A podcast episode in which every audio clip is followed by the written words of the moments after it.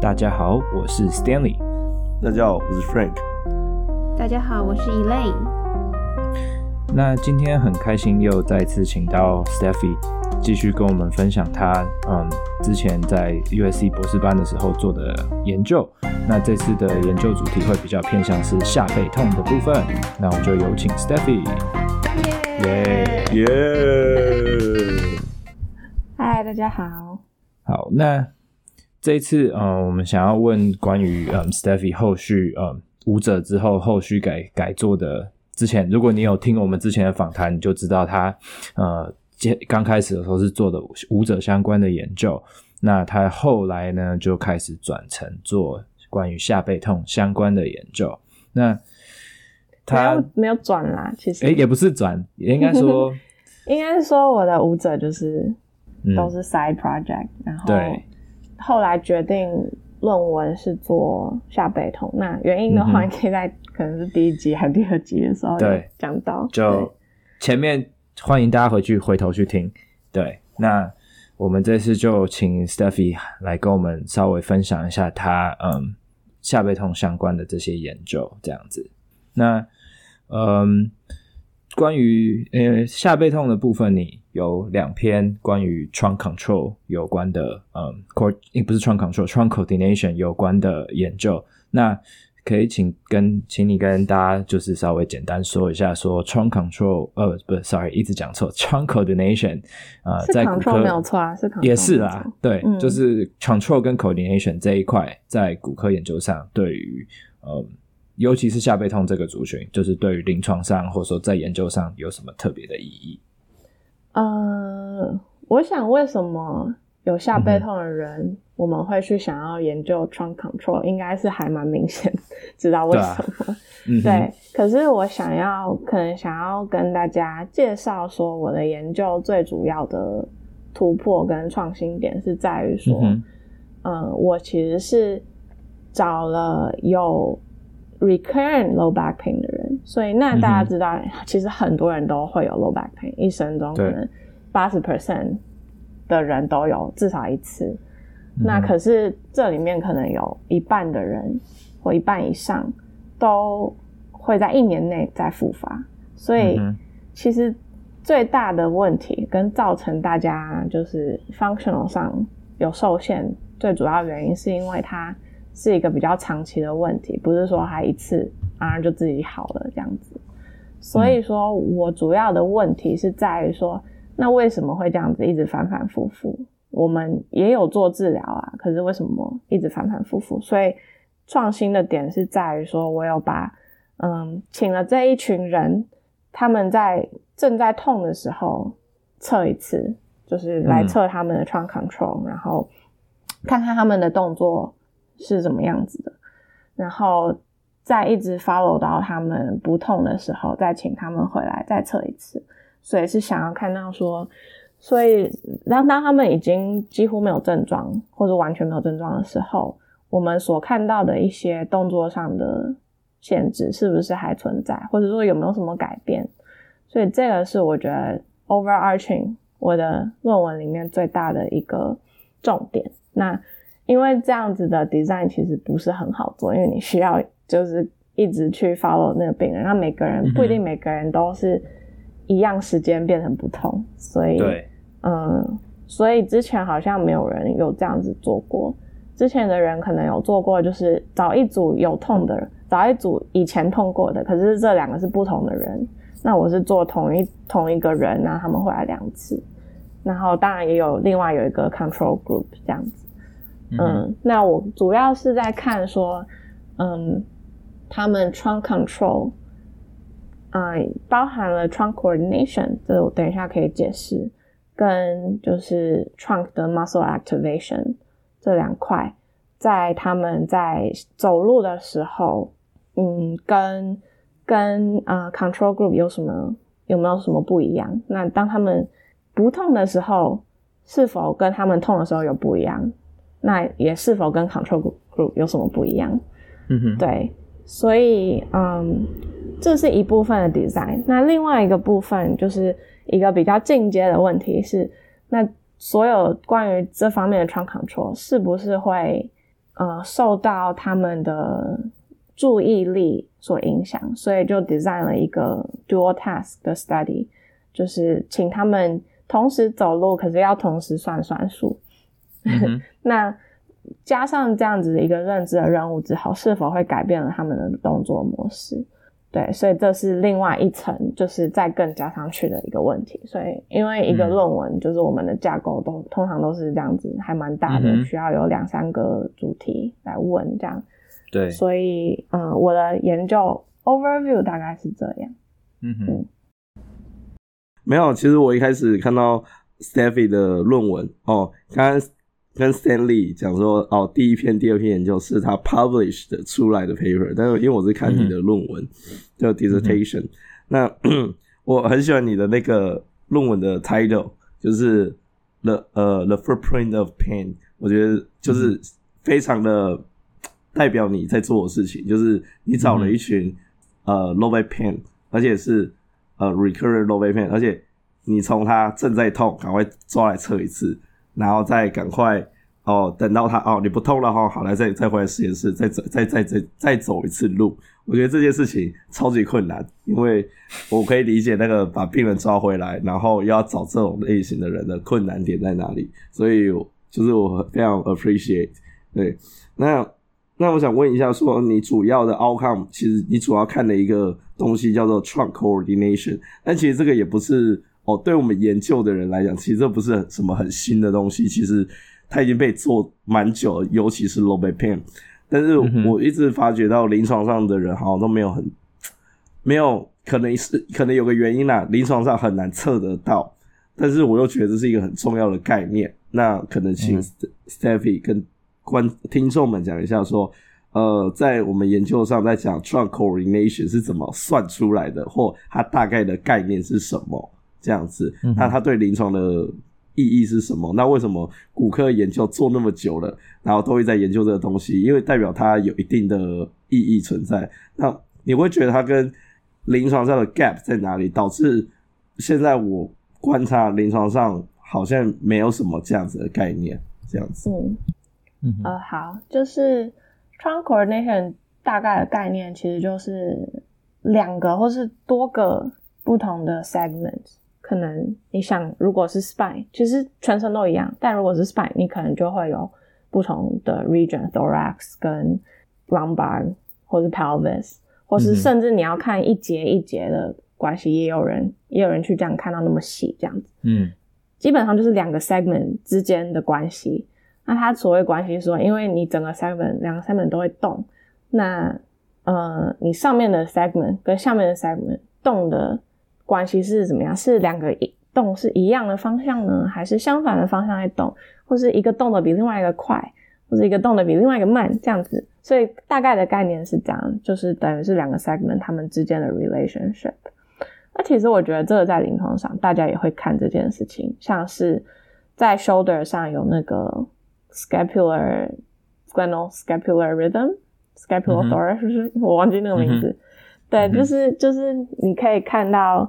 说哦，就是 shoulder abduction 多少，然后 scapula 会 abduction 多少，嗯、那个其实就是我觉得 coordination 的一个很好的临床上在会检查的代表。那我觉得，呃，其他在其他 joint 好像这方面没有这么被 establish。一方面也是因为肉眼上比较难观察吧。那嗯，对，所以这可能是一个就是 未来需要去努力，大家可以去想想看，要怎么样去看到这个东西。嗯嗯的部分，可是很多像是其实有些临床的形容的概念，其实就是 coordination 的概念，他们只是不把它叫做 coordination。像是有人说哦，你是用 hip strategy 还是用 ankle strategy 平衡上，嗯、或者说你 flexion 的时候，你看到他们弯比较多是弯 lumbar，还是比较多是弯 hip，或是弯 thorax，、嗯、对不对？其实。这个里面就隐含隐隐藏了 coordination 的概念，因为等于是你你是观察到的，它就是哦是 hip dominant，所以它的 hip flexion 比较多，lumbar flexion 比较慢，所以他们有一个这样子的关系。嗯、那实际上的算法其实有非常多种算法，可能就是实验室里面，其实每种算法，这其实还蛮糟糕的，因为大家没有办法统一，所以大家的算法其实没有办法互相 compare，那这是一个还蛮大的障碍的，在研究上。嗯，可是我自己用的算法是一个比较直观的方式嘛，就是你把两个你有兴趣的 joint angle 画在同一个图上，所以我们就叫它 angle angle diagram。那我 x 轴可能就是放，我是放 pelvis。所以我是量了 pelvis 的角度，然后 y 轴我是放了 thorax 的角度，所以你可以想象，如果 pelvis 跟 thorax 都往同一个方向 rotate 的话，你就会有一个类似四十五度角的直线。嗯哼，对，那呃，这好好难好难用形容的，可是 就一个四十五度角很，可是如果比如说，如果你只有 pelvis 在动，那 thorax 是维持。嗯没有在动的，在空间中，那你就看到一个平平的直线，嗯、对不对？嗯。所以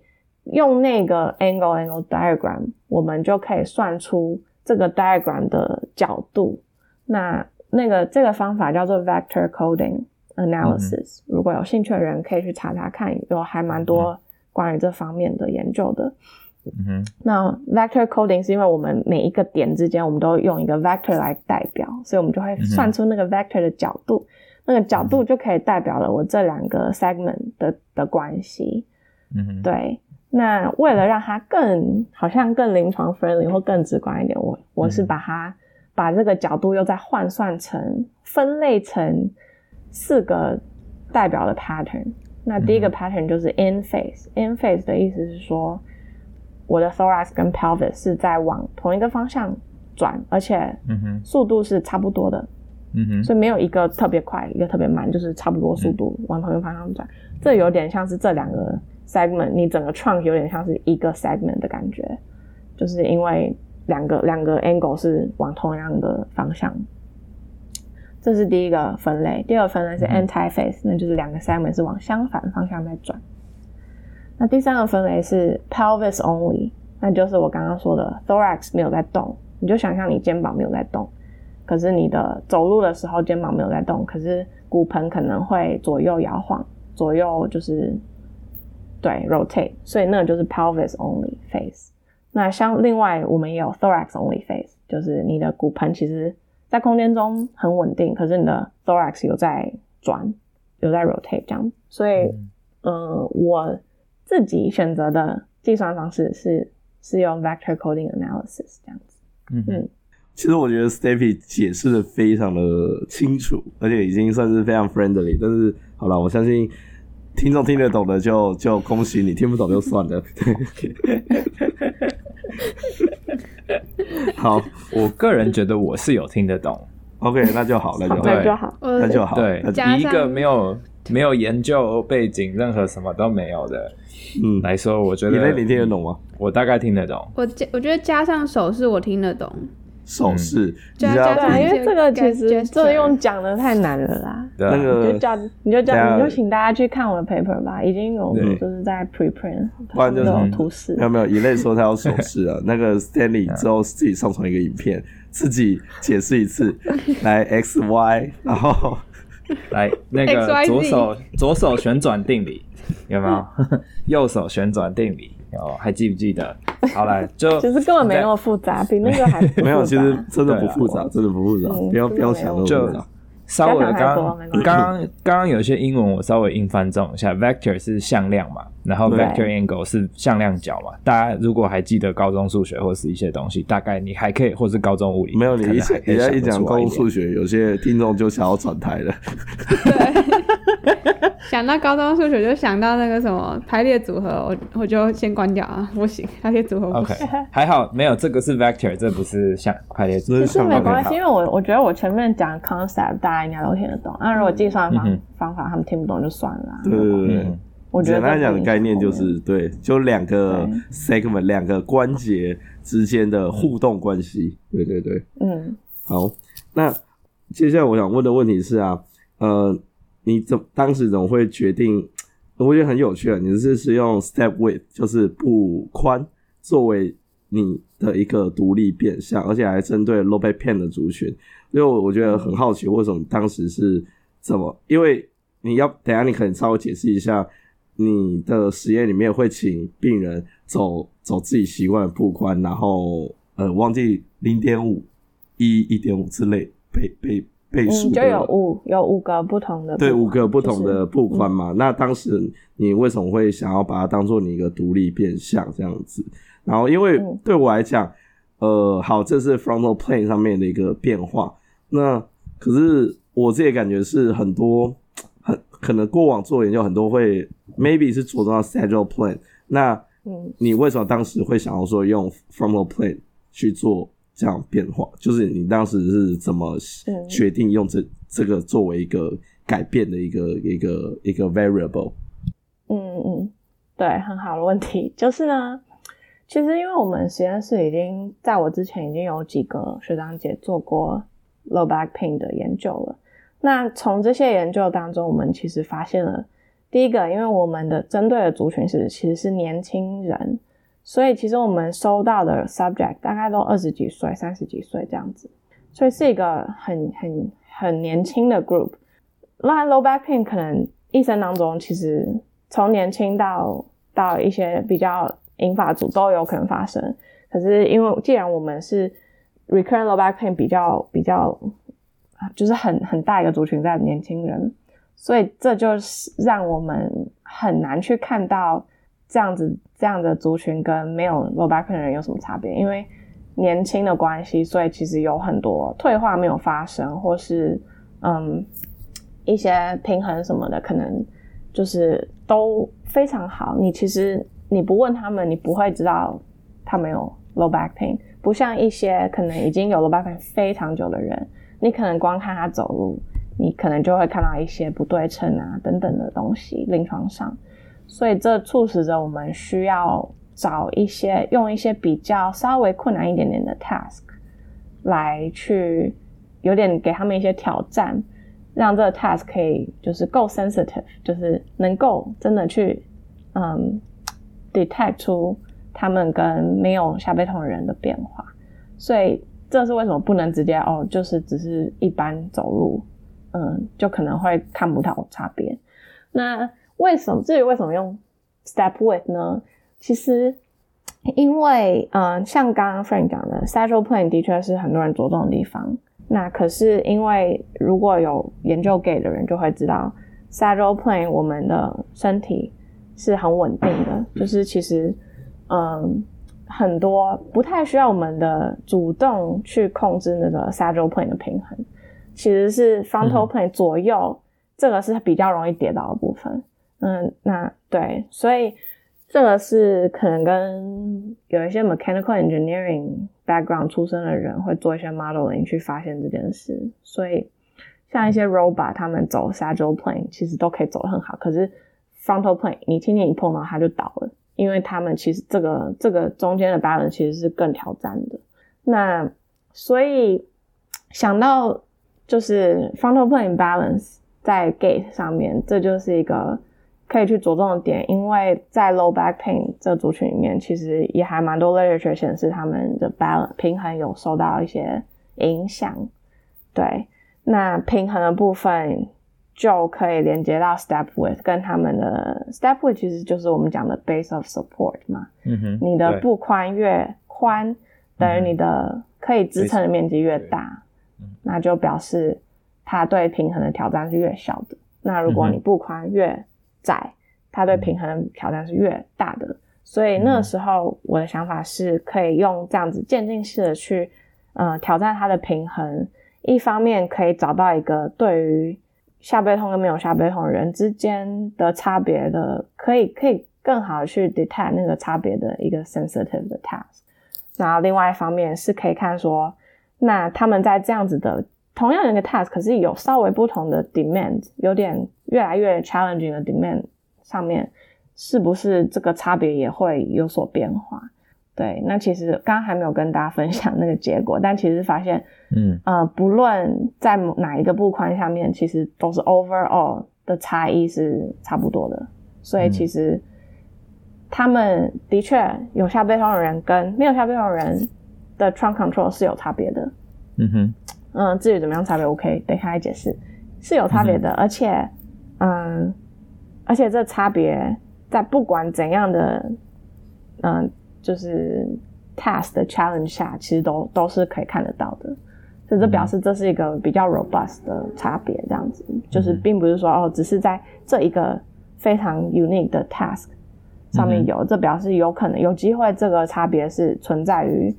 就是别的 task 也可能看得到这样子。所以主要是这样子。那差别的部分就是呢，嗯、呃，有下背痛的人正在痛的时候，他们其实我把它称为一个，在我的 population 啊，称为一个比较还有使用一个比较 loose 的方式在 control 他们的 trunk。嗯哼，那 loose 的意思是说他们呃的 in 就是他们的 coordination 嘛，就是他们的 thorax 跟 pelvis 他们 coordination。In face 比较少，anti phase 比较高一点点，而且尤其是 pelvis only face 比较高，就表示他们是比较使用他们的骨盆在做这个走路的动作的。那这个在在 transverse plane 跟在 frontal plane 都是一样的，所以他们都是非常 dominant，是在用 pelvis 这一块在在 rotate。那嗯，跟 control group 比起来，那有趣的是，嗯。当他们不痛的时候，他们是更加变本加厉的在用他们的骨盆在走路，就是等于是说，你可以想象他在走路的时候，骨盆就是可能 drop 比较多，然后嗯、呃、rotate 前后 rotate 也比较大一点，嗯，对，那可能 control group 的人可能会比较平均的分配在 thorax 跟 pelvic 之间，嗯，所以这是一个还蛮 surprising 的 finding，因为我原本以为。也许他们会一样，或者说不痛的时候会可能跟痛的时候一样，或者说稍微有一点点回到像是 control group 那样，可是反而他是更加变本加厉在使用他那个那个 strategy。这就是为什么他 recurrent 吧？对，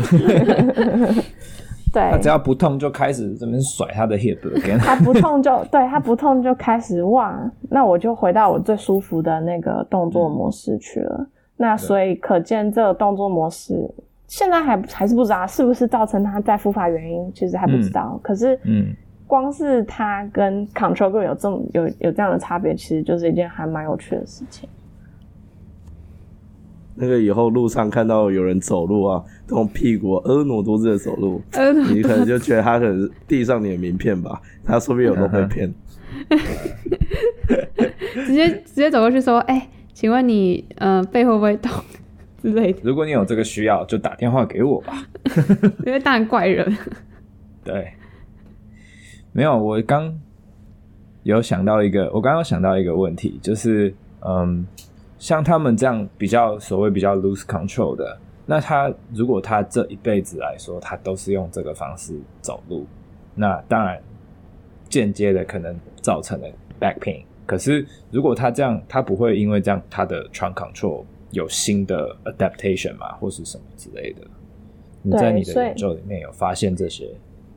这方面我没有办法，我的研究没有办法回答这个问题，是因为我收他们的时候，嗯、他们都已经是进入一个 recurrent low back pain 的情况。嗯、我的条件里面有需要他们以前已经有好几个、嗯、好几次发生过了，才可以符合我的条件。嗯、对。所以你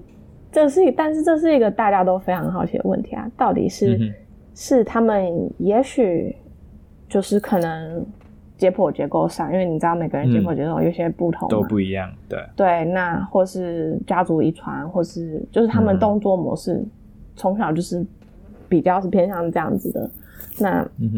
能不能去预测说这样是不是会有比较高的风险得到？可是我觉得这个中间太复杂了。因为我觉得不能只看，就是他们到底是不是比较 loose 还是比较 tight，甚至因为很多很多 paper 也是就是在讲说，哦，其实他们是比较 tight 的。那其实我也有去讨论说，为什么我的、嗯、我的结果是发现他们是比较 loose，就是、嗯、对。可是不能只看这样子，因为我觉得这样太单一化，还得要看我们其实刚刚有提到的 movement variability 啊，啊他们是不是一直。都适用这样的 strategy，还是说他们其实随着时间会变化，嗯，或是他们有很多的 repertoire 可以去选择，他们有很多的那种动作 pattern 可以去选择的时候，就等于是说他们有机会可以分散一些 loading 在不同的组织上面，也许这样子对于 prevent 那个下背痛发生是是有是有帮助的。所以我觉得就是任何问题是没有办法用就是单一的研究去解解答的。嗯嗯哼。那接下来我的问题是，因为你呃，Stevie，你的研究也会用到 EMG 去测量呃 muscle 的 activation。那你测量的话，只测了两边的 longitudinal muscle，那主要是要看它有没有 co 呃 activation 这样的状况。那 当时怎么决定说你就决定测这一条 muscle 就好了，没有去测其他的 muscle？那因为对 low back pain 来讲，应该还有还有很多其他 muscle，我觉得都蛮蛮有值得探讨的。尤其是你前面有讲到说，呃，用步宽，它你既然用步宽作为你一个独立变量，其实那时候我在看的时候，我第一个想法是，诶，为什么不会想去测 gluteus medius 这样子这一条 muscle、嗯、去看 frontal plane 的 control？那呃，不知道你当时是怎么决定的？哦。哦，我当时就决定了测了很多条 muscle，包含 gluteus medius，所以其实那些 data 都有、嗯、都有收。嗯、总共测了两边的 longissimus，然后 external oblique，然后嗯 rectus abdominis 跟 gluteus medius。那后来决定在我的论文还有我的发表里面，目前都只有 report longissimus，是因为想要让整体。嗯，这个其实在在写写 paper 的时候，就是需要注意啦，就是想要让它在整体的整个主题下面是够 focus 的。嗯，对，所以因为我还有，并不是我整篇 paper 来讨论 EMG，因为我还有很多 kinematic coordination 的东西需要讲，所以变成说我们的、嗯、我们就决定把那个 longissimus 当做一个辅助的证据，在那个 kinematic 身上。那关于 long gluteus medius，其实也有一些有点有趣的发现，所以这是我未来可能会再有一篇比较专注于 EMG 的发表，这样子。那就大家就继续期待这个新的文章发表。那我们到时候再邀请。对，我在想，那就再邀请你再再讲一次，再来分享。对因为我在想说，Dr. Kulik 怎么可能那么简单就让你放过只只测一个 Longissimus？我想说没就那么多条 muscle 可以测。对，就是这是这这我脑袋概念啊。对，那你讲全部都有测，我就觉得嗯很合理。嗯，好。那刚才有讲到 Dr. Kulik 嘛，那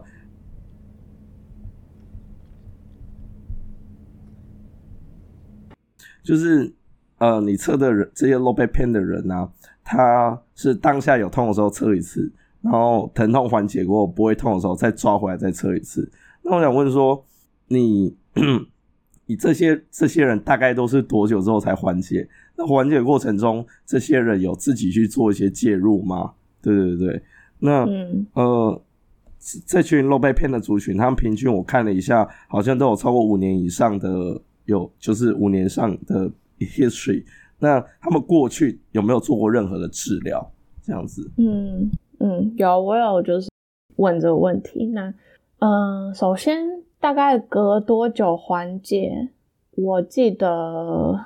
大概是几个礼拜左右，大概是三，好像应该平均是三四个礼拜吧。那可是平均我请他们回实验室，好像是六个礼拜。所以从第一次测到第二次测的平均六礼拜，但这中间当然有很大的人跟人之间是非常不一样的嘛。那有的时候他们回来也不是他第一次缓解，他可能是已经缓解哦，可是又又又有了。然后、那因为中间可能他忙什么的，我们没有办法约到，那就只好等到他下次再缓解，嗯、再再进来这样。所以这没有一定说是哦马上。第这个这个 episode 完的那个环 remission 就带进来，嗯，对，可是嗯，对，大概是几个礼拜到六个礼拜，三个礼拜到六个礼拜之间，嗯，那这个其实关于这个的话，其实大家可以去看一些 natural 关于 low back pain natural history 的文章，其实有 summarize 说，在一个 episode 开始之后，大概你什么事情都不做，完全不做任何介入哦，大概三个礼拜，它的疼痛跟 disability 就会下降到一个蛮 minimal 的状态。但 minimal 表示还是有一点点，所以到完全没有可能还要更更久一点，或者你就得要开始做一些 intervention 才有办法。对啊，这这其实是还蛮有趣的，就是你可以把它当做一个其实自己是会缓解的一一一样一种一种 condition。嗯，那至于我的这些 participant 们，大部分的人是没有去寻求很就是比较比较正式的医疗帮助，就是大部分的人可能有一些人会去买就是 over the counter 的 pain med，在美国可以自己买那些 NSAID 或是、嗯、或是 Tylenol 去吃。啊、嗯，有一些人会有做 exercise 或是找 PT，对，嗯、但是我有我没有。包含任何有过手术，或是就是甚至他们如果有 imaging，然后有发现 disc 大的有压到什么，我都没有包含在这个里面。所以你可以把它想成说，我的这群族群其实就是，嗯，有一点 subclinical 的 recurrent low back pain 嘛，就是并不是大家全部都已经痛到需要去找医疗的帮助。嗯，嗯，可是所以有趣的是，就是在这群人身上，竟然还可以找得到。有不同，就是动作上就已经看得出来了，所以嗯就可想而知，如果你真的去找一群更严重的人，就是 disability 更高、pain 指数更高的人，可能就可以看到更大的差别。我也想问这个问题，原因是因为我在想说，假如这些人他讲是 recurrent low back pain，maybe 他以前就有肉被骗过，那万一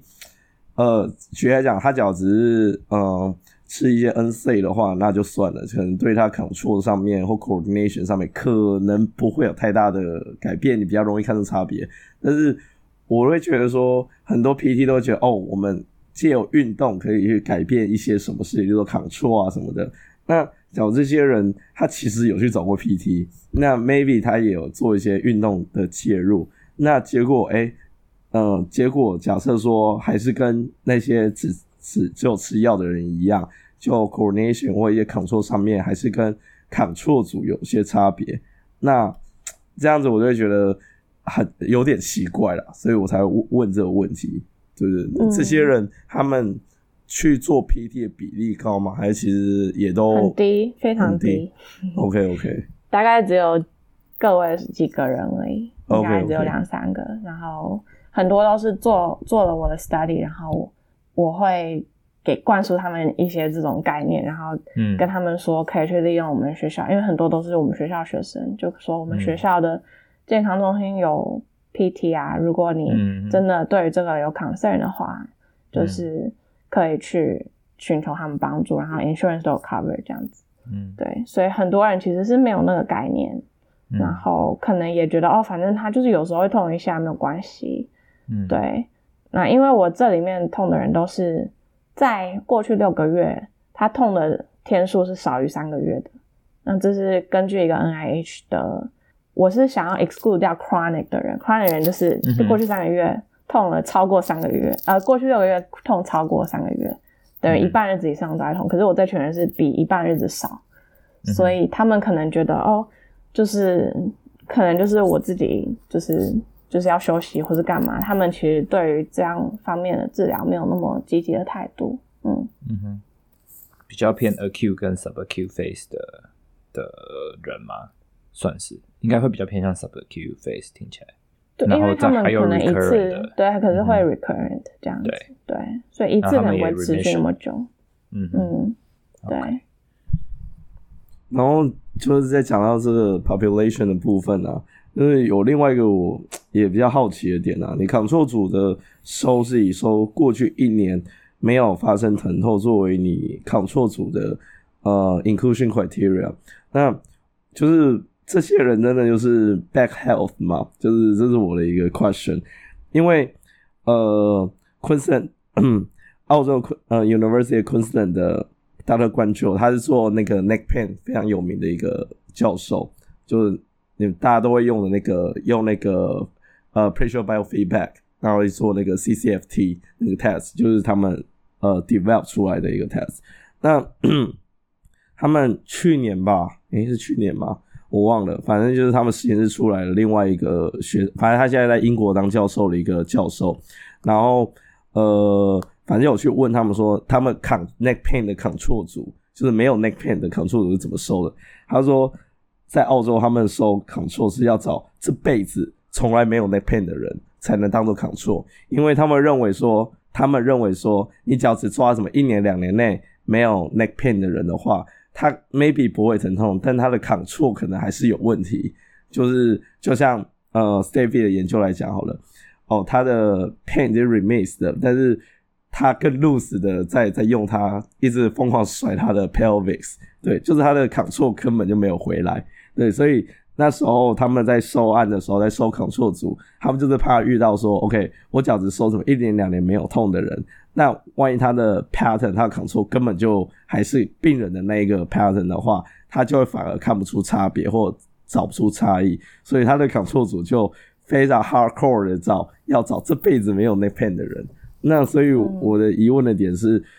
嗯，嗯，当时你为什么会决定是用一年没有疼痛作为你的 inclusion criteria？对，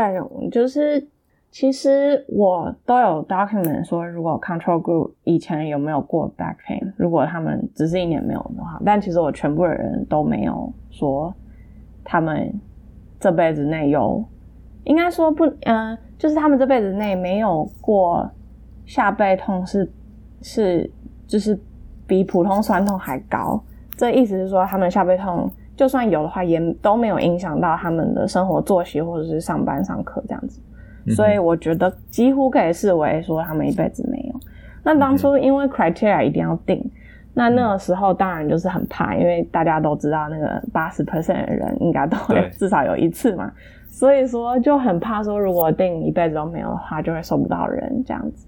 那有一个很大的 insurance company 的用 insurance data 美国这里做的研究，好像二零一六年吧，他们是好像是 Norton，反正他们发现，嗯。他们发现，就是如超过一年都没有在 re recurrent 的人，他们 recurrent 的几率就变很低了。所以我主要其实为了就是要比较是 recurrence 跟基本上不是 healthy 的人，所以我觉得呃基本上 back healthy 啦。可是我觉得如果真的不行 back healthy 的话，那我就宁愿我可以选一个就是他不是在 recurrent，就是比较确定不是在 recurrent 这个状态的的一个部分这样子。所以那是。那个时候，快需要这样定了，但后来很幸运的都、嗯、都没有，就是需要再去进一步去，就是跟他们厘清说，哦，到底是几年的时候有 low back pain 什么的，那到时候可能就是收案的时候得做一些比较困难的决定。可是，幸好大家都说，哦，没有过就是会需要 modify 我的 activity 的那种 back pain 这样子。嗯嗯，那个。你最后有个实验啊，就是在讲 dual task，就是算算数。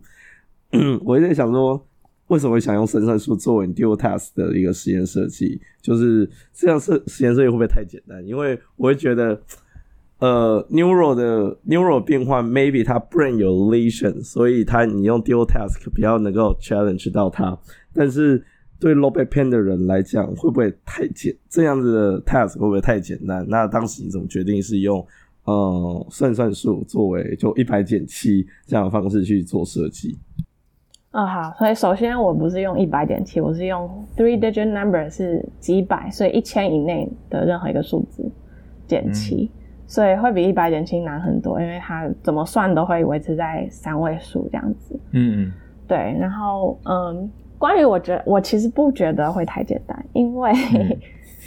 可能要退一步讲，对不起。我来退一步讲好了，我想要从为什么会想要加一个 dual task，对对对，这也是我想来看 attention，对对对，嗯，所以因为呢，其实，在 low back pain，特别是在 chronic low back pain 这个族群里面，有非常多的研究显示说，他们的 attentional network，就是脑袋里面就是管认注意力和认知功能的部分，其实会受到疼痛影响。这其实不太意外嘛，嗯，大家可以想想看。你真的有个东西在痛的时候，嗯，你的注意力可能至少会有一部分要放在你疼痛的部位，或是拨出来去注意你的动作，让它不要再再去弄到，或是再去 irritate 它。嗯哼。所以这个部分其实就非常符合 dual task 这个这个 concept，因为如果我们的人的认知注意力是有限的话，你有疼痛的话，就需要占据一部分，所以你可能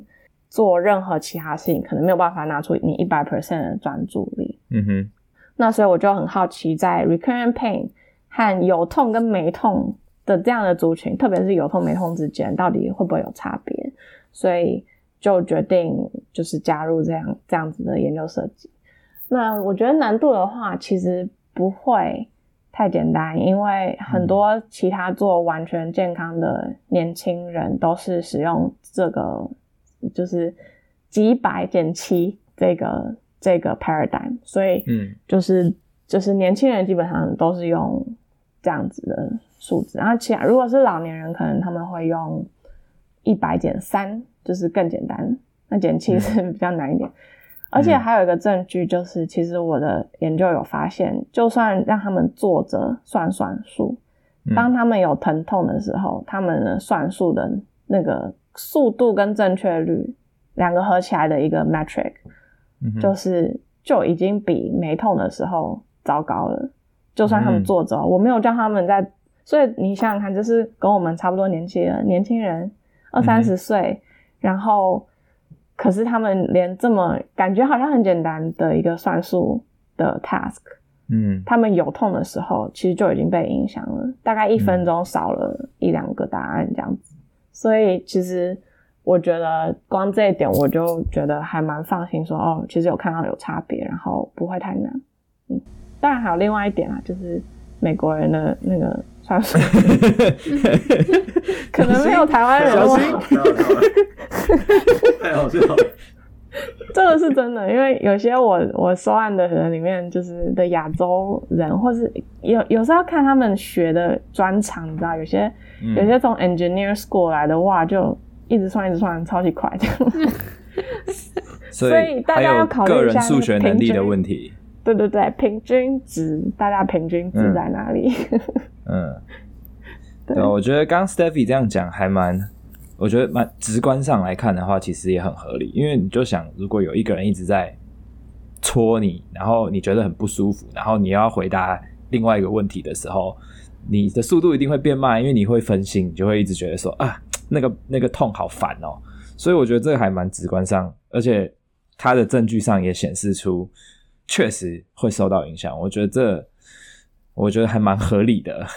这个就是这个假设跟跟实际得到的结果确实是很很符合逻辑，跟我们一般思考的那个那个方向。嗯嗯，对。然后不过有趣的是，就是至少好处是。呃，他们不痛的时候，就基本上回到跟就是正常没有下背痛的人是一样的，样的所以、uh. 这个他们的背痛是 recurrent，他没有造成比较永久性的脑里面的一些回路重新，因为真的、嗯、说实在，这个是一个很有可能发生的事情，对啊，因为我你知道大家知道脑有神经塑性嘛，所以有的时候那个像 chronic pain 的人，其实就。这方面就很多研究发现，然后他们认知功能也会受到影响等等的，嗯、所以至少在我这一群 participant 里面，他们没痛的痛，痛是那个最大的因素。嗯、对，那透过这样 dual task 的研究，我也同时发现了，因为加上了 dual task，他们的那个 trunk control 没有受到 dual task 影响，嗯、就是还是一样有 dual task 的时候，它还是一样。跟 control 组有差别，然后差别是差不多，跟就是完全啊、呃、没有 dual task 的时候一样，所以你就知道这样子的动作，其实他们他们现在已经因为要算算数，所以他们注意力不太可能再完全放在他们自己的动作身上，等于是如果他们原本的那个 strategy 是有点是 conscious 在做的，就是我在注意我的痛，所以我要这样子走的话。那我如果看到一个 dual task 丢进去之后，他应该会改变他的步态跟，对，没错没错。可是因为我加了进去，它还是一样，所以我我的推论是，我觉得这样子的这些动作其实就是他们的 habitual，他们的习惯，而且已经很 automatic 了。嗯，所以 unconsciously 他们就是这样。对，unconsciously 他们就是以这样子的方式来 control 他们的 trunk。嗯。所以我觉得这个在临床治疗上就会有一些 indication 啊，因为你要改变一个 unconscious 的 movement 是比较难的嘛，嗯、所以你要改变它，你可能就要用很多那种 motor learning 的 strategy，嗯哼，动作控制、动作学习的 strategy 去慢慢改变它。那最后你要确定到它可以用一个比较好，或者我们认为，如果我们可以决定哪样是比较好的 strategy 的话，嗯哼，那他们要可以 automatically 做出那样，也表示你可能最后也得要让他们练习 dual task，是不是可以？他一边完全不注意他动作，还可以做出类似像健康人这样子的的动作模式。所以我觉得，所以我觉得这样的 finding 其实还蛮有意义的。嗯。哦，谢谢 Steffi，就是就是，其实我看论文啊，然后跟本人这样聊，我会更清楚说，哦，原来你整体到底想要做什么，就整个非常有逻辑、有脉络，对对对。因为其实一开始我想为什么要做 dual task，然后你你再解释一次，我就更更清楚，觉得嗯，这是非常有意义的一件事情，这是没有错的。那我我想问一个问题啊，假如这一系列的实验啊。你假如可以重新再做一次这个实验的话，你会想要做怎样的一个改变？对，因为我记得这个题目，其实我记得我在我的 defense 的时候也被口委问了这个问题，那我就很好奇，你自己会对你这个博博士论文的这个这一系列实验，假如可以重新做一次，你会想做什么改变？我觉得这个问题，我感觉全世界的实验那个 defense 感觉都会问。我忘记我有没有被问过了，可是我我们系主任也有问过我类似这样的问题，或者跟我提过这种问题。我觉得其实我就是如果真的野心要大一点，我是非常希望我可以 follow 我的 subject 在更久，然后可以知道，因为我现在是等于是 establish 他们有有所不同。嗯，就是就是这些参数有所不同，可是不知道未知点是在于说，那这些参数不同就不同，他们到底是不是跟他们的 recurrence 有没有关系？当然，我们看他们对他们 group 是不一样，可是是不是说有这样子的越 loose con loose 那个动作模式越 loose 的人，是不是以后 recurrence 是 frequency 是越高的，或者 intensity 是越高的？就是如果我有多 follow 他们可能一年左右，然后看他们一年内就是 recurrent 几次，那就可以对于这个问题有比较好的 insight。这样子，我觉得这是一个蛮大的点。可是我觉得有时候也是碍于就是你修业实现呐、啊，然后一些资源吧，就是这种 longitudinal study 是很很难做的。嗯，感觉比较适合如果以后往教职的时候，你继续做研究。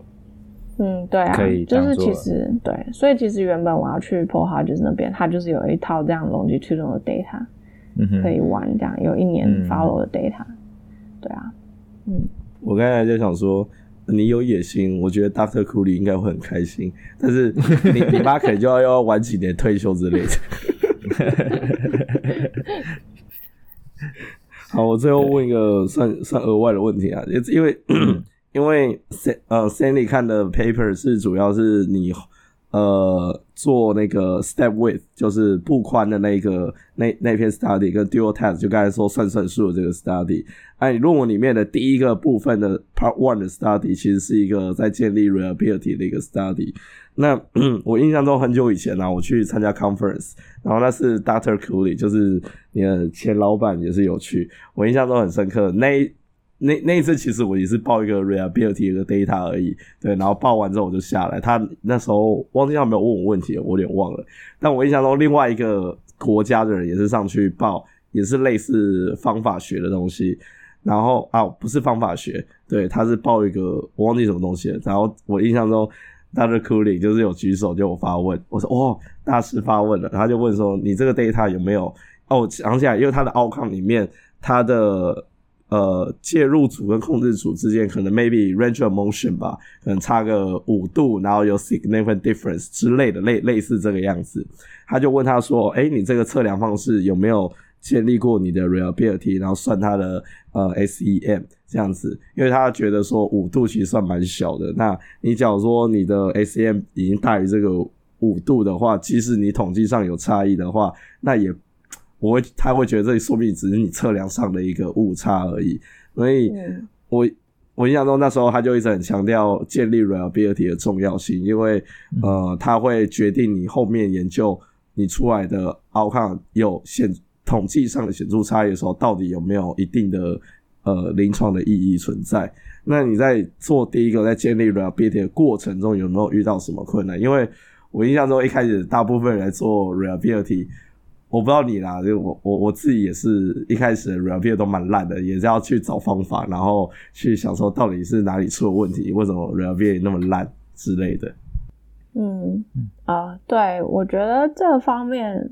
在整个 biomechanical field 都还蛮被重视的，因为很多我们量出来的东西用仪器量，其实是像刚刚讲的什么 range of motion 五度什么，那其实是肉眼。或是我们用 goniometer 量，就是五度，就是那个误差。嗯、所以有些因为 motion capture 其实还是 gold standard，所以它理论上是可以量到比那个误差，就是比比 goniometer 小，就是还准嘛。不然它干嘛？它干嘛是 gold standard？可是它当然还是有，有时候会有一两公分的那种误差。所以我们进实验室的一年级的时候，我们就需要先做一个 gate reliability。那那时候是在帮，等于是帮新学生去。练习说你要贴 marker 的那个准确度啊等等的，就是因为这其实跟嗯，如果有人对于这这种 motion capture 方法不熟悉的话，其实我们是需要贴很多反光球在受试者的一些 bony landmark 上面，然后嗯，那个贴的位置的准确度就会非常的影响，说你你重新测量两次的时候，这两次的结果是不是可以比较的这样子。所以，嗯，一开始就有先做这个。那那个时候可能有多收几个人，然后为了要达到好的 reliability。可是当我在做我 dissertation 的 reliability 的时候，基本上没有重新做，就是一次就还蛮高的了。然后，而且我觉得有一个点是，它有的时候不不只是在于你个人贴的准确度和技术，有的时候是那个 variable 本身有没有很很有变异性。这样子，因为像我做的这种 coordination 的 variable，其实因为我有把它等于那个角度，我其实刚刚有解释，我把它分类成四个比较比较粗略的四个 pattern。那其实它不是，它其实是三百六十零到三百六十度啊。可是因为我把它分成四个不同 pattern，所以落在同一个 pattern 的 percentage 就很 reliable，因为。等于是中间有经过另外一层的换算，然后让它变成一个比较比较 robust，就是比较差一点，差个几度还是会落在同一个 category 里面。所以我觉得这方面可能也有帮助。对，不过刚提到就是很重要，因为其实我我刚刚所讨论的这些比较 loose 啊、比较泰塔这些东西，其实都是非常非常小的差异。那小到有些人可能 argue 说，哦，临床上我这个真的看得出来吗？这样，那这个时候，所以我就可以去拿我的 SEM 跟 reliability 的那个 ICC 去跟他们说，其实我有我有做这样子的一个步骤，所以让大家可以去相信我做出来的 data 是有意义的。嗯，我补充一下，SEM 是 Standard Error of Measurement，就是测呃测量标准物。对对对，刚刚忘记讲这个中文，相信我觉得可能有些听众不知道。好，好，那有你觉得，嗯，你这一系列的实验，你觉得对于临床工作者来说，就说像我们这些临床 PT，那一个 take home message 有没有什么一些对，就是 take home message 或是 clinical implication？嗯，对，我想就是虽然我刚刚说了这么多说，说哦，我的这群组群里面，就是 嗯，他们是。出来是比较 loose 的那种 trunk control，但我觉得大家 PT 应该都知道吧，就是真的是很 case by case。那这种有的时候这种 group comparison 在研究里面，大家读 paper 的时候要特别小心，嗯，然后还是要注重于 individual 的 evaluation，去看说哦，他他是不是像我说的这种 pattern 的人，可能是比较 loose 的人，还是有些人可能真的是比较 tight 的人。那这个方面要特别注意，然后另外一个方面是，我觉得最大的 take home message 就是，嗯，不要觉得病人不痛了就好了。那 我觉得这个是我们可能也还可以灌输病人的管概念吧，因为有时候不是说我们自己可以决定他要不要继续来看我们的，嗯、就是、啊、嗯，要跟大家灌跟他们灌输说，你得到下背痛是很正常的事情，嗯、那可是很容易再复发，所以我现在帮你帮助你，就是去就是怎么样解决你的疼痛啊，怎么样去增加你的 function 功能嘛，嗯哼，可是还需要去跟他们灌输一个概念，就是说，嗯、呃。等你不痛了，我们最好再来继续练习个几次，看你能不能够在不痛的时候，其实更好介入啊，因为没有疼痛来就是 bother 它，嗯、他也不会觉得哦听不懂你的指令或什么的，或者嗯，就是现在就可以做一些比较困难的一些 exercise，嗯哼，然后比较 high level 的，对，嗯、比较 high level，那看这样子多个一两次，在不痛的时期之间，是不是可以能够再更加预防他们之后的复发？我觉得这个是最大、嗯、最大的 message，这样，嗯，嗯，因为有可能他们一不痛，其实你痛的时候看到的动作 pattern 还是小 case，因为那个其实是他们已经有调整过，嗯、因为疼痛调整过的东西了。嗯、等他们一不痛，他们就打回原形，这样子，那也许，嗯，这方面可能才是我们更要注意的部分。嗯，所以记得之前 CPG 的时候，我们也讲过，卫教是很重要的，所以。卫教要要就是你在看病人的时候要记得要卫教病人，跟他们说，灌输他们这些观念，像说嗯，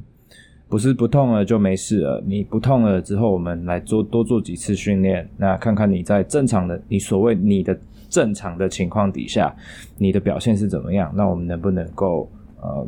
继续的去预防下一次再发生，去减少它复发的可能性。嗯我觉得很感谢 Steffi 给我们这样子的 take home message。那个，我补充，我想问一个问题，就 是忽然想到的，就是 就是呃，那个你你刚刚有提到，嗯，刚刚就讲到第最后那个实验嘛，就是有 dual task，然后因为你刚才讲个打回原形这件事情，就让我想到说，呃，嗯、即使他在算算数，他。他注意力着呃着重放在算算术这边，他就不太有可能有机会再去着重在哦，我要调整，我要怎么去走路，要怎么调整我的姿势嘛，对不对？嗯、那 我好奇一点，你有去看说，呃，这群人呃有算算术跟没算算术的差别吗？我我我怎么记得好像有，你有你有去有有算，那他们有之间有差别吗？在算算术跟没算算术之间？呃这我要回去看一下，不过我记得是，就算有差，也是全部的人一起，control group 也也有差，就是他们算算术跟没算算术的时候，有痛有下背痛的人跟没有下背痛的人的那个差异都一直存在。嗯嗯嗯，对，所以说有下背痛这群人，他们自己有算算数跟没算算数之间的那个差别。有一些有一些差别，嗯嗯，有一些些差别，对。可是那个差别，比、嗯、如说他可能本来 in phase 有有五十 percent，然后算算数之后，他 in phase 可能变成四十 percent 好了。嗯、那可是同时那个 control group 也是从比如说四十 percent，哎，六十 percent 变五十 percent 好了。所以其实他们就是不管你有没有下背痛，对，嗯、不管你有没有下背痛，嗯、你在算算数的同时，你的动作还是会有一点点的差别。嗯对，可是这个差别，嗯，就是只是因为你是一个人类而已，而不是因为就是你有没有下背痛而改变这样子。嗯，对。因为那个忽然想到，应该一讲打回原形这件事情，就是呃，我这是我自己个人的习惯啦，大家也可以用用看。我或许下一次我在呃那个 看病人的的步态的时候，我可能会叫算算数了。对对对，就各种不同嘛，dual task。嗯，因为我自己原本喜欢，这也是跟。我记得是 McConnell，就是澳洲那个发明 McConnell Tape 那那个那个 PT 学的。他说他在分析步态的时候，他会啊、当然正常 habitual 的 walking 他他会看，但是接下来我会请他做，比如说刻意大步走、快快走，就是让他 conscious 就 control 一些不一样的一一些呃他的一些步态。然后那时候我就问他为什么要这样做，他说因为有时候你。例如说叫刻意大步走，有些有些 disability or dysfunction 的地方就会比较容易看得出来，对，就是他说他就那时候就说就会现出原形，对，所以我在想说，或许下次也可以请在看病人步态的时候，教算个算术，而且是三位数减七这种算术，看有没有办法打回原形这样子，因为病人或多或少都可能在刻意的调整他自己的姿势，那你反而可能没办法看到，尤、嗯、尤其我们临床上很多时候。呃，都是肉眼观察。当然，现在有一些 App 可以帮忙录影，也可以看出稍微肉眼看不到的一些变化。你可以慢动作调整，但这也是另外一个方法，可以提供给听众说：你在观察步态的时候，不要只看呃一般走路，就是一般的、一般的状态。你可以去请他做一点别的事情，然后看可不可以看出一些不同的变化，这样子。其实这我还蛮同意的，因为其实有一篇 paper 是在看说，就是下背痛的人 under observation 跟非 under observation 的步态，然后其实是有差别的。所以光是他们意识到，哎，有一个治疗师正在盯着我，观察我，看我怎么走路。我相信正常人不就算没有下背痛的人，也一样会调整自己的姿势啊，走路的方式什么的。所以。在他们自然的情况下，所以我觉得，对，也许丢丢它是一个方式，请他们一边做丢它。但是我觉得更更更上一层楼的方式，有可能是，你就跟他们边聊天边走路，然后你就、嗯、你没有告诉他，我现在在看你的步态，嗯、就可能我们要从移动从 A 点移动到 B 点的时候，嗯，就请他走路，然后你就你就在旁边啊，然后就顺便看这样子，也许。视野上我们可能没有办法看得那么清楚，可是我觉得这是很自然，你就可以看到他们的习惯了。嗯嗯嗯。OK，好，那我们感谢嗯 Stephy 给我们一个很好的 take home message。那这次也很感谢他跟我们分享他像呃跟 low back pain low back pain 有关的研究。那我们就再次感谢 Steffy。那以后他有什么新的发表，我们可以再邀请他回来跟我们分享。耶 耶耶！谢谢。好，那我们就先谢谢 Steffy。那我们节目就到这。那我们下次见，拜拜。See you，。拜拜。如果喜欢我们的 Podcast，欢迎到 Apple Podcast、Google Podcast、Spotify 和 YouTube 上订阅。也可以到 Facebook 和 Instagram 上追踪突破物理治疗。今天我们的节目就到这，我们是突破 PT，我们下次见。